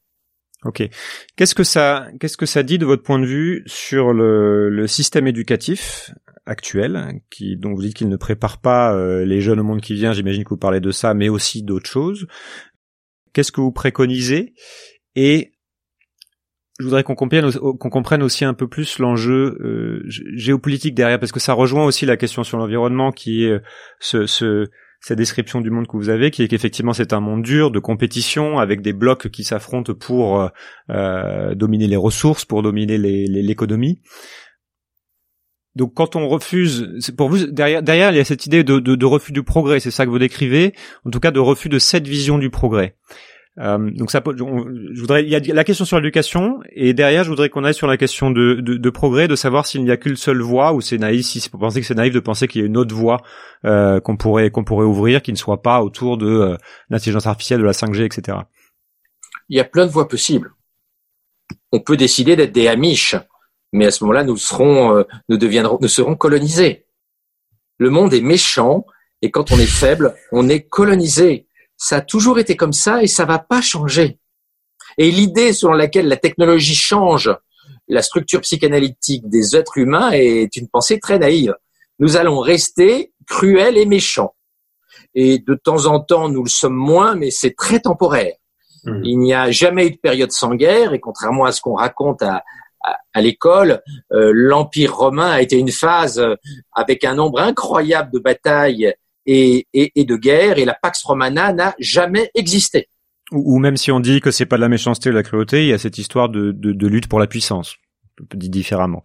Ça s'appelle ça, ça, ça s'appelle euh, l'ego, euh, mmh. ça s'appelle la mégalomanie, ça veut dire la volonté de contrôle des autres et la technologie pour l'instant n'a pas modifié notre cerveau et nous ne sommes pas différents des Homo sapiens qui vivaient il y a 25 ans. Nous avons un ADN très proche et nous avons une structure cognitive extrêmement proche, même si nous avons accès à beaucoup plus de technologies que, que nos ancêtres. Donc le jeu de la puissance redéfinie, c'est la technologie, la 5G. Si on joue pas ce jeu, on se, on prend le risque de se faire bouffer, de perdre de la puissance, de perdre de, de, on prend pas le risque. Nous avons la certitude masochiste d'être marginalisés. Alors sur les, sur l'éducation. Bah, sur l'éducation, nous n'avons pas commencé à réfléchir à l'éducation. Quand vous regardez un bloc opératoire aujourd'hui, ça n'a pas beaucoup bougé, et un hospice de 1750, il n'y a plus aucune commune mesure. Quand vous regardez une salle de classe de 1750 et une classe de classe d'aujourd'hui, il n'y a pas de différence. Il n'y a plus les uniformes. Rien n'a changé, à part effectivement euh, la fin de l'uniforme. Donc, euh, euh, en réalité, nous n'avons quasiment pas fait de recherche et développement en matière d'éducation. Et nous sommes face à des tabous qui sont très très difficiles à lever. Hein. Le système éducatif fait comme s'il n'y avait pas de différence innée, de différence génétique entre les enfants. Hélas, l'intelligence est assez fortement d'origine génétique. Plumine, le, grand spécialiste au King's College, ou, de différence sociale, tout simplement. Non, mais c'est un autre sujet. Plumins a montré que 64% de nos différences de capacité de lecture étaient euh, euh, liées à des différences génétiques. La façon dont les enfants lisent plus ou moins bien est très largement génétique. La façon dont les enfants raisonnent est très largement génétique. Ça ne veut pas dire que notre intelligence est 100% génétique. Ce n'est pas le cas. Hein. Euh, L'intelligence est majoritairement génétique, mais il y a une part d'environnement, mais qui est plutôt plutôt minoritaire. Hein. Je parle d'environnement culturel et intellectuel. C'est d'ailleurs la raison pour laquelle le quotient intellectuel des enfants adoptés à la naissance est très proche des parents biologiques et très éloigné des parents adoptifs. comme Plumine l'a montré. D'accord. Donc faudrait faudrait prendre ça en compte dans l'éducation des jumeaux. Donc nous n'intégrons pas les différents génétiques, le sujet est tabou, nous n'intégrons pas les nouvelles technologies, les neurosciences suffisamment, donc globalement, nous sommes en situation d'échec. Quel doit être le but au XXIe siècle d'un système éducatif? D'abord de diminuer les inégalités intellectuelles, car les inégalités sociales au XXIe siècle sont directement connectées aux inégalités intellectuelles. Quand on est intelligent au XXIe siècle, on a du pouvoir et on gagne plein de pognon. Quand on est moins doué, eh ben on a beaucoup moins de pouvoir et on a on fait des choses moins intéressantes et on est euh, on a un statut social et un niveau de revenu plus faible. Donc les inégalités intellectuelles dans une économie de la connaissance sont absolument dramatiques. Donc notre premier but dans le système éducatif, c'est de diminuer les inégalités intellectuelles qui sont la source de tant de difficultés sociales. Et puis l'autre chose que doit faire l'éducation, c'est de permettre à nos enfants de se repérer dans un monde complexe, dans un monde où des nouveaux euh, phénomènes sont arrivés, comme les fake news, euh, comme euh, l'obésité informationnelle, qui rend de plus en plus difficile le décryptage de ce monde très complexe. Et nous devons faire avec l'éducation le maximum pour que nos enfants ne soient pas des naufragés du numérique, ne soient pas demain complètement paumés dans un monde qu'ils ne comprendraient pas. Ces deux objectifs du, de l'école ne sont aujourd'hui pas remplis. Alors, nous cachons l'échec de l'éducation en distribuant les diplômes et notamment le baccalauréat comme des euh, mmh. euh, bonbons au chocolat. Cette année, euh, on a poussé le bouchon très loin puisque le taux de réussite a été de plus de 95% et que l'immense majorité d'une classe d'âge a aujourd'hui le baccalauréat alors que 30% des enfants sont incapables de lire un paragraphe de cinq lignes simples et d'en faire le résumé. 30% en France, 35% en Italie. Donc on voit bien que beaucoup des enfants à qui on donne le baccalauréat ne maîtrisent pas l'écriture, ne maîtrisent pas la lecture. Donc nous masquons l'échec du système éducatif par une démagogie euh, qui consiste à donner des diplômes en chocolat à l'ensemble des enfants. Ce n'est pas la solution. Il faut affronter la difficulté, investir dans la recherche en neurosciences, dans la recherche dans les sciences éducatives, pour trouver les moyens de diminuer les inégalités intellectuelles. Mais nous n'en prenons pas du tout le chemin. Nous maquillons les inégalités intellectuelles en donnant les diplômes à tout le monde, ce qui a comme première conséquence d'euthanasier les universités, puisque, comme vous le savez, les universités sont obligées d'accepter les enfants euh, qui ont le baccalauréat, alors que les grandes écoles ont beaucoup plus de latitude pour faire de la sélection, ce qui conduit à ce que l'université, hélas, devienne un dépotoir, une gigantesque poubelle. Même le monde, qui ne peut pas être taxé d'être mal pensant et de mauvais esprit, a fait un grand article il y a quelques mois se lamentant sur le niveau catastrophique euh, des étudiants à l'université française. Euh, vous, vous, sans même parler d'aller de, sur la génétique, qui est, qui est, un sujet plus polémique. Effectivement, il y a des, il y a beaucoup de gens qui disent comme vous qu'il y y a un souci avec la, la, la manière dont l'éducation est faite, parce que ça prend pas en compte les, les inégalités sociales, les différences de, les, les différences qu'il y a entre les élèves. Ça prend pas en compte certains sujets qui sont euh, sur la, enfin, ça prend pas en compte les nouvelles techniques d'enseignement, puisqu'on a évolué depuis sur la manière dont on comprend mieux comment quelqu'un apprend. Ça prend pas en compte certains nouveaux sujets comme euh, bah, comme la technologie, etc. Vaste sujet, j'imagine que c'est une institution qui est particulièrement dure à réformer, donc je vais pas, je vais, pas aller là-dedans. De toute façon, ça prendrait, ça serait le sujet d'un épisode en soi. Non, mais c'est un sujet, c'est un sujet important l'école. Bien sûr, hein, mais mais alors, alors, je serais curieux de savoir qu'est-ce que, qu'est-ce que concrètement vous, vous, vous proposez. Est-ce que vous avez une idée sur ce qu'il faudrait faire, en tout cas, sur par rapport à cette école au moins en France? Il n'y a aucune solution magique aucun pays sur Terre n'a trouvé une méthode éducative permettant de réduire les inégalités intellectuelles au moment où nous parlons. Et s'il y avait une méthode... Il y en a qui font mieux que d'autres quand même. Non. S'il y avait une méthode pour transformer les crapauds non, euh, bien sûr. En, en, en, princesse, tout le monde l'utiliserait. Il n'y a pas de complot mondial pour empêcher les gens moins doués de monter euh, l'ascenseur cognitif. Il y a des du niveau de lecture. Euh, il y a des institutions qui font mieux que d'autres, mais on oublie les énormes biais statistiques. On a, il y a quelques années, présenté les écoles Montessori comme un modèle. On avait juste oublié de dire que compte tenu du prix exorbitant de la scolarité dans les écoles Montessori, il n'y a que des enfants de la haute bourgeoisie. Montessori, à la base, c'est une technique qui était destinée à des enfants en difficulté en, Italie, quand même. Prenez euh, la Montessori à New York, par exemple. Le prix de la scolarité en maternelle est de 32 000 dollars à peu près. Oui, oui, c'est pas, c'est en entrant qu'il y a un biais statistique à l'entrée. Que si maman a pas fait Columbia et papa a pas fait Harvard puis Berkeley, on risque pas de payer une scolarité à ce prix-là. Et donc, en réalité, dans les écoles Montessori, on a une surreprésentation gigantesque de la très haute bourgeoisie intellectuelle. Et on a des résultats éblouissants, mais si on mettait une chèvre à la place de l'institutrice Montessori, les enfants ne serait pas très différent. Parce que d'abord, ils sont formés euh, à la maison et puis parce qu'ils bénéficient euh, euh, de, de, capacités intellectuelles à l'origine extrêmement fortes. Quand on a quand on a utilisé les méthodologies Montessori dans des zones où les enfants étaient moins favorisés, on a eu d'énormes d'énormes déceptions. Ce n'est pas en mettant la méthodologie Montessori dans une maternelle à des gamins peu doués qu'on en fait euh, des normaliens supérieurs de la rue d'Ulm. Hélas, la méthodologie Montessori marche très bien parce que n'entrent dans les écoles Montessori que des enfants extrêmement doués à l'origine. Il n'y a pas de miracle, hélas. C'est l'horrible vérité. Et donc, il va falloir énormément investir et réfléchir sur l'organisation de l'école pour grappiller quelques petites avancées et pour diminuer un tout petit peu les inégalités intellectuelles. C'est un combat de tout le 21e siècle et ça va être très difficile.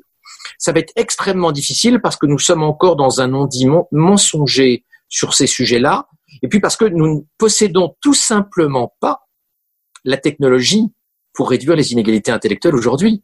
En 1930, on ne savait pas guérir la leucémie. En 2020, nous ne savons pas réduire les inégalités intellectuelles. C'est le combat de notre siècle, comme le combat contre le cancer a été euh, le combat des 100 dernières années il, me semble, pour finir là-dessus, Montessori à la base c'est quand même une technique destinée aux enfants justement qui viennent de quartiers difficiles euh, en, Italie, je crois. Et d'autre part, c'est euh, c'est très rapidement devenu l'école de la haute bourgeoisie. D'accord.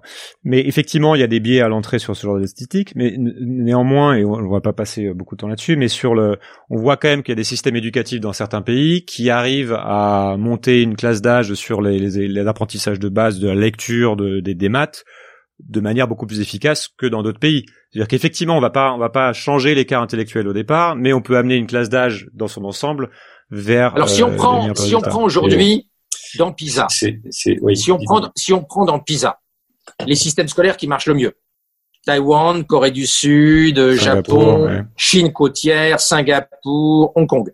Ah, N'oubliez pas que ces que ces pays ont quasiment 10 points de quotient intellectuel de plus que la France.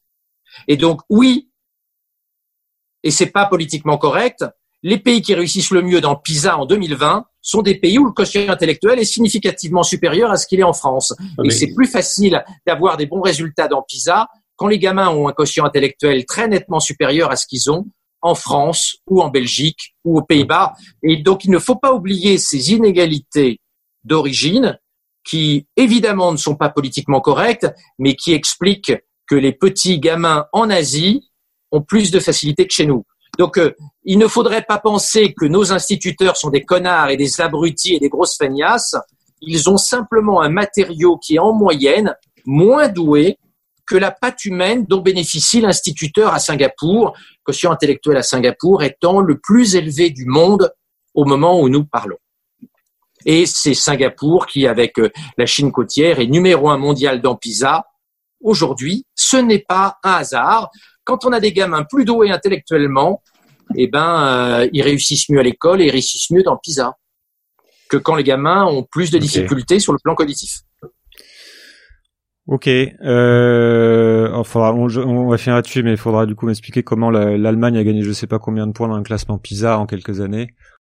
J'ai pas dit qu'on ne peut rien gagner, j'ai dit que c'est très difficile de gagner et qu'aujourd'hui l'Allemagne n'a pas rattrapé l'Asie de l'Est. D'accord même euh. si elle a gagné, et la Russie aussi a gagné, hein, en disant, en disant qu'il y a des inégalités entre les enfants, je ne dis absolument pas qu'on ne peut rien gagner. Je vous le répète, l'intelligence, heureusement, n'est pas exclusivement génétique. Alors, si, si on a... Euh... Enfin, il y a un autre, sujet, j'aimerais qu'on continue à parler un peu de société. Parce que selon moi, un des, un des grands défis de notre époque est d'arriver à faire en sorte que, que que par rapport à tous ces problèmes tellement complexes, euh, les gens recommencent à s'écouter. C'est un peu aussi pourquoi je, fais de podcast et je fais de podcast avec une, toujours une, un souci d'écoute par rapport envers mes invités. Donc malgré les différences de point de vue, il faudrait arriver à s'écouter parce que quand on, s'écoute pas, en fait, il n'y a pas de dialogue possible et donc il n'y a pas de consensus possible et donc on risque, au contraire, de s'enfoncer dans des sociétés de plus en plus divisées et donc de, de, ne rien faire finalement. C'est le mobilisme. Et d'ailleurs, vous êtes très critique envers euh, ce que vous appelez la, la, la bien-pensance et je dois dire que je vous rejoins euh, euh là-dessus, c'est-à-dire l'impossibilité qu'on va avoir à, à, parler de tel ou tel sujet. Mais pour autant, est-ce que vous pensez pas que euh, c'est, quelque chose qui m'interroge quand, quand, quand, je vous lis sur Twitter Est-ce que vous pensez pas que des prises de position aussi radicales que les vôtres parfois, que vous opposez à, à ce que vous estimez être un radicalisme en face de vous, donc euh, euh, par exemple sur sur l'écologie comme vous faites, est-ce que ça ça contribue pas à faire monter la tension et à rendre toute tentative de débat un peu stérile C'est-à-dire quel est l'objectif quand on qualifie des, des, des écolos de, de Khmer verts, des Khmer qui ont quand même tué un million, un million et demi de personnes, voire plus en, en quatre ans, ou d'ayatollahs, sans nuancer le propos en fait. Vous voyez ce que je veux dire? Je, je, suis très curieux d'avoir votre Excusez, ex, Excusez-moi, mais en tant que médecin, quand Jocovici décide qu'on limite les soins aux personnes âgées très malades pour des raisons écologiques, je considère qu'on peut le qualifier de Khmer vert. Et en tant que médecin, j'assume ce propos. Ne pas soigner, limiter les soins à nos aînés, je considère que c'est euh, une entrée dans un totalitarisme euh, inacceptable. Certes, un totalitarisme repeint de vert, mais ça reste un totalitarisme et je me battrai jusqu'au bout pour qu'on n'arrête pas les soins des personnes âgées très malades au nom de l'idéologie verte, car ça me donne envie de gerber cette euthanasie écologique. Et je le dis, derrière l'idéologie verte, il y a des gens qui sont prêts à nous proposer des cauchemars. Quand il y a des gens qui proposent parmi euh, les Verts euh, notamment aux États-Unis, le suicide collectif, la stérilisation euh, collective. Euh, je ne peux pas être d'accord. Bien sûr, mais, En, tant, en tant que citoyen, en tant que médecin, donc il y a une dérive chez les Verts qui est dangereuse et il y a un certain nombre de Verts qui sont inhumains. Oui, mais ce n'est pas la totalité des gens qui sont porteurs de sentiments écologiques et j'en suis pas. Bah, c'est là-dessus que je veux, c'est là-dessus que je veux, euh, c'est là-dessus que je veux aller justement. C'est-à-dire que là, vous, vous, savez très bien qu'il y a des gens qui vont pouvoir tenir des propos qu'on va estimer extrêmes à un moment donné. D'ailleurs, ça, ça, ça, vaut le coup justement de comprendre ce qu'ils veulent dire derrière, parce que parfois les gens qui s'expriment mal, il y en a qui le pensent, hein, mais, mais Jean, Covici a fait Polytechnique, donc il s'exprime très très bien. Il sait très bien ce qu'il dit, et quand il dit qu'il faut limiter les soins aux personnes âgées euh, très malades, il sait très bien ce qu'il dit et il a la conviction que c'est une des clés euh, euh, de la transition écologique. Mais est-ce que vous voyez ce que je veux dire Ce n'est pas, ce n'est pas, du tout un accident et j'invite euh, j'invite vos auditeurs à voir son interview dans Socialterre à, à l'été dernier. Je pense que tous les humanistes, tous les gens qui ont des parents âgés euh, seront horrifiés. Je, je, reprends ma question en fait parce que quand, quand moi quand je parle avec vous, j'ai euh, j'ai le sentiment que vous avez une vision du monde qui est très claire, qui est très qui se veut très réaliste par rapport à à, cette problématique géopolitique de, puissance, etc. Vous avez des points de vue sur la société, et, et quand, pour autant, quand je vous quand je vous lis sur Twitter, j'ai euh, parfois je me, dis mais est-ce que c'est pas de la provoque volontaire pour euh, parce qu'aujourd'hui on est obligé de faire de la provoque pour être entendu ou euh, ou est-ce que j'ai du mal à comprendre en fait ce positionnement dans dans le débat en fait c'est-à-dire que face à un radicalisme on n'est pas obligé d'être radical je suis, je suis convaincu que le combat entre les progressistes et les réactionnaires est en place. Le combat entre les progressistes humanistes, dont je pense faire partie, et puis les réactionnaires qui veulent interdire la 5G, qui veulent interdire les voyages spatiaux, qui veulent décroître, qui veulent arrêter la technologie, je pense que le combat est en route. Je pense qu'entre un Aurélien Barraud qui veut bloquer la quasi-totalité des nouvelles technologies, et puis les progressistes humanistes qui veulent maîtriser la technologie, mais qui veulent poursuivre euh, les progrès technologiques, je pense qu'il y a une vraie bataille, une bataille politique et une bataille idéologique. Quand je vois José Bové s'opposer à la PMA pour des raisons écologiques, quand je vois certains écologistes s'opposer aux nouvelles technologies de procréation, aux nouvelles technologies génétiques, je ne suis pas d'accord et en tant que médecin progressiste, je suis révolté. Donc oui, les nouveaux réactionnaires les nouveaux conservateurs, les nouveaux obscurantistes que deviennent hélas les écologistes en 2020 doivent être convaincus de mon point de vue. Et je pense que c'est un combat. Oui, je pense que les gens qui préconisent qu'on arrête la 5G en France font prendre un énorme risque à la France et à l'Europe en général de déclassement, de baisse du pouvoir d'achat et de recul. Et je pense que c'est euh, une fantaisie qu'on ne peut pas se payer, même si euh, euh, les gens qui tiennent ces propos depuis le Café de Flore ou les euh, deux magots ne réalisent pas toutes les conséquences géopolitiques et économiques de ce retour en arrière technologique. Je, je comprends bien votre désaccord sur le sur le fond. Euh, là, je suis plus sur la à essayer de comprendre sur la forme parce que vraiment ça, ça m'interroge ça m'interroge profondément. C'est-à-dire que quand t'as c'est un débat qui est nécessaire, c'est un débat qui est intéressant entre ce que vous dites entre des, ce que vous qualifiez des gens conservateurs et, et vous qualifiez comme progressistes. Est-ce que on n'aurait pas intérêt dans une société justement qui se clive de plus en plus, dans laquelle vous dénoncez aussi cette impossibilité de s'exprimer, de de, de promouvoir euh, une, une manière de s'exprimer qui appelle au débat? C'est-à-dire que Aurélien Barraud, par exemple, c'est quelque. Vous pouvez ne pas être d'accord avec ses positions. Il y a plein de gens qui sont pas d'accord. Je sais pas si je suis d'accord avec tout ce qu'il dit, mais ça va être quelqu'un qui va s'exprimer de manière claire, intelligible, posée, etc. Donc, est-ce qu'il n'y aurait pas intérêt à face à ça à, à, se dire, ok, parlons de manière claire, posée, sans aller sans aller dans l'agression, dans la caricature, etc. Moi, c'est quelque chose qui me fait vraiment peur personnellement quand je vois à quel point les, les gens s'invectivent et deviennent violents et s'envoient les gens sur les réseaux. Là, encore, là encore, soyons pas bisounours, c'est un combat politique, c'est un combat idéologique. Il n'y a aucun combat idéologique qui est euh, euh, posé et reposé. Ça n'est jamais arrivé, ça n'arrivera pas cette fois-là. Les gens dans les années 60-70, les politiciens ne s'exprimaient pas sur les plateaux télé comme aujourd'hui. Face aux gens qui réclament qu'on limite les soins aux personnes âgées très malades, euh, on ne peut pas le dire de façon posée, on doit le dire avec une certaine autorité, une certaine force.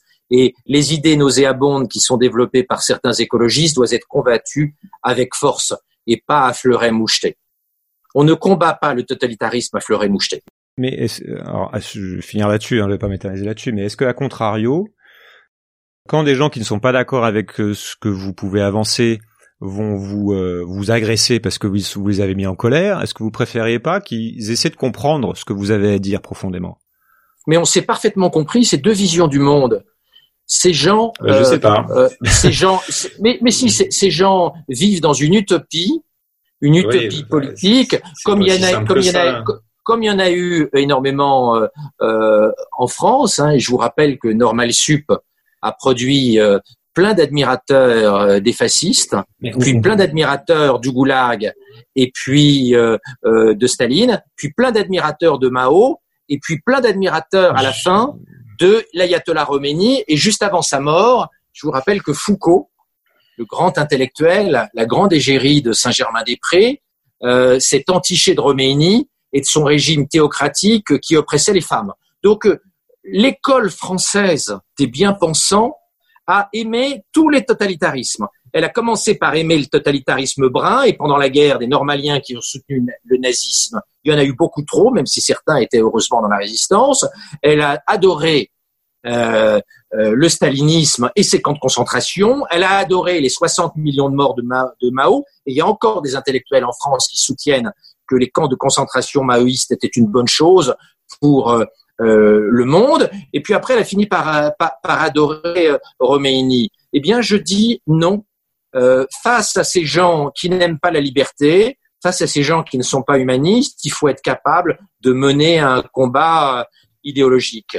Et moi qui suis fondamentalement, c'est mon maître à penser, un aroniste, hein, euh, Raymond Aron a dû beaucoup batailler dans sa vie contre les gens qui adoraient d'abord Hitler, puis quand ils ont cessé d'aimer Hitler, qui ont adoré euh, euh, le maréchal Staline. Et de relire ce que les normaliens de la rue d'Ulm ont écrit euh, dans les années 50 de Staline fait rétrospectivement froid, froid dans le dos, tellement ces intellectuels sont devenus anti-humanistes.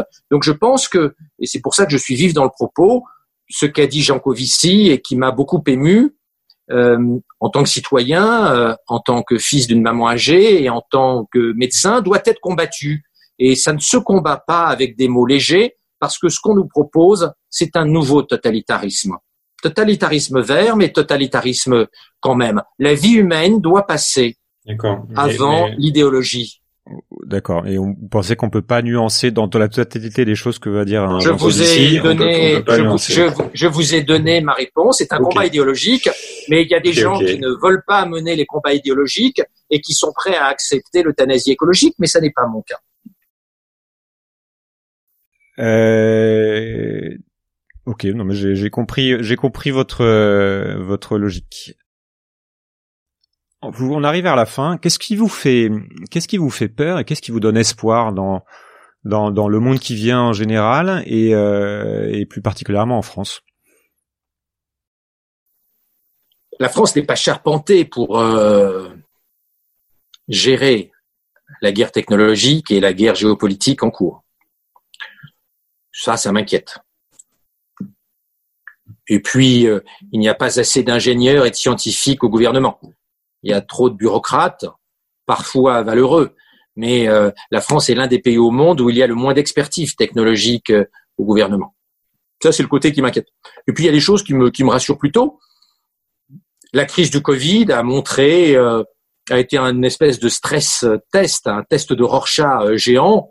On a euh, pas sacrifié les vieux, on a préféré confiner plutôt que de tuer 100 000 personnes âgées, on a sacrifié le CAC 40 plutôt que les EHPAD, le monde ne s'est pas effondré, il est resté du Wi-Fi, du gaz, de l'eau, de l'alimentation et des services de santé, même si ça a été un peu tendu au, mois d'avril, dans toute la France.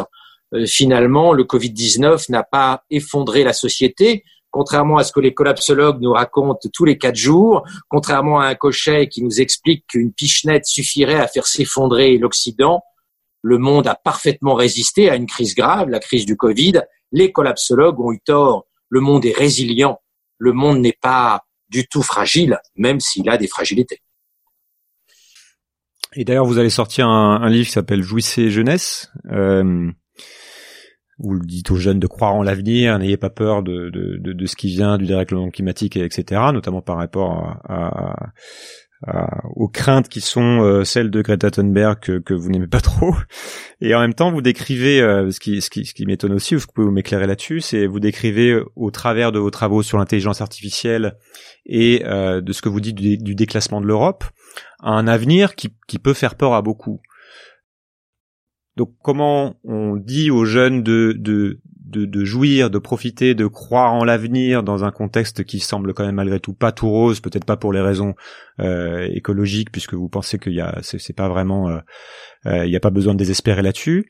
Et je reviens sur cette, sur cette. Est-ce qu'il y a une seule voie possible justement sur l'avenir et comment vous Il y a toujours, il y a toujours, il y a toujours plusieurs voies.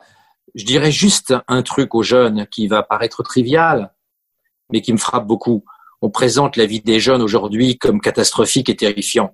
Je rappelle juste aux jeunes que quand moi j'étais jeune, quand j'étais euh, étudiant en médecine, euh, baiser était la possibilité euh, d'attraper le sida et l'espérance de vie des sidéens était de 11 mois. Quand on était un jeune qui attrapait le sida en janvier, on ne fêtait pas Noël. Quand on débutait son sida en janvier, on ne fêtait pas Noël en moyenne. Euh, ce monde était un monde terrifiant. Euh, les jeunes avaient la trouille chaque fois qu'ils baisaient. Puis au début, on ne savait pas que les préservatifs protégeaient. Euh, c'était un monde d'horreur. Et de voir ses copains, de voir les jeunes mourir dans des conditions atroces, dans les mouroirs à sida que devenaient les services d'infectiologie des hôpitaux, était quelque chose d'absolument épouvantable. Aujourd'hui, on n'a pas la crainte de mourir quelques mois plus tard quand on baise et qu'on est euh, et qu'on est euh, et qu'on est jeune. Donc euh, n'oubliez pas que le monde était jadis dur. N'oubliez pas qu'en 62, 50 000 jeunes Français sont morts pendant la guerre d'Algérie. Et n'oubliez pas que 20 ans avant, c'était le nazisme. Donc la vie aujourd'hui est très belle.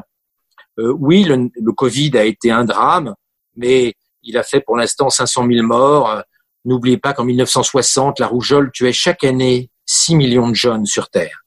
Donc nous vivons dans un monde compliqué, qui bouge beaucoup, mais qui est beaucoup plus jouissif et beaucoup plus euh, agréable pour la jeunesse qu'était le monde dans lequel euh, ma génération a été jeune et où le spectre du sida planait au-dessus euh, des têtes. Par ailleurs, je voudrais aussi dire que il est normal qu'il y ait certaines inquiétudes. L'homme devient homme démurge, l'homme devient homo deus avec les technologies NBIC. C'est une transition majeure, beaucoup plus importante que l'invention du feu ou que l'arrivée de l'agriculture euh, il y a dix mille ans pour ce qui concerne l'agriculture.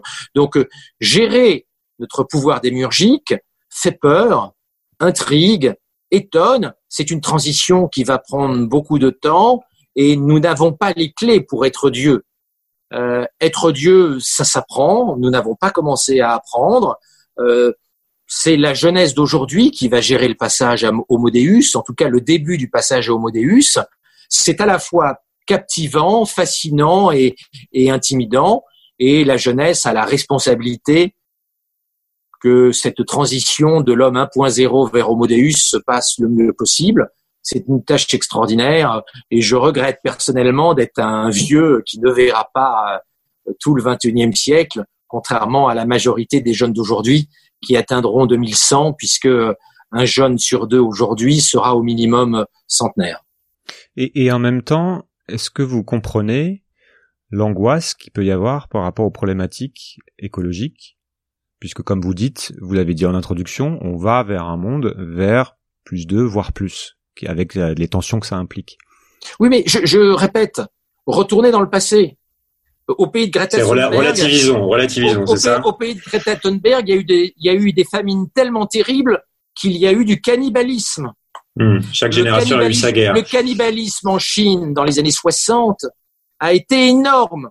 Les Hmm, familles échangeaient leurs enfants avec la famille d'à côté, avec les voisins, pour ne pas manger leurs propres enfants, mais manger les enfants d'à côté. Et, et, res- et- et- et respectivement, la fin du cannibalisme en Chine, c'est 1968.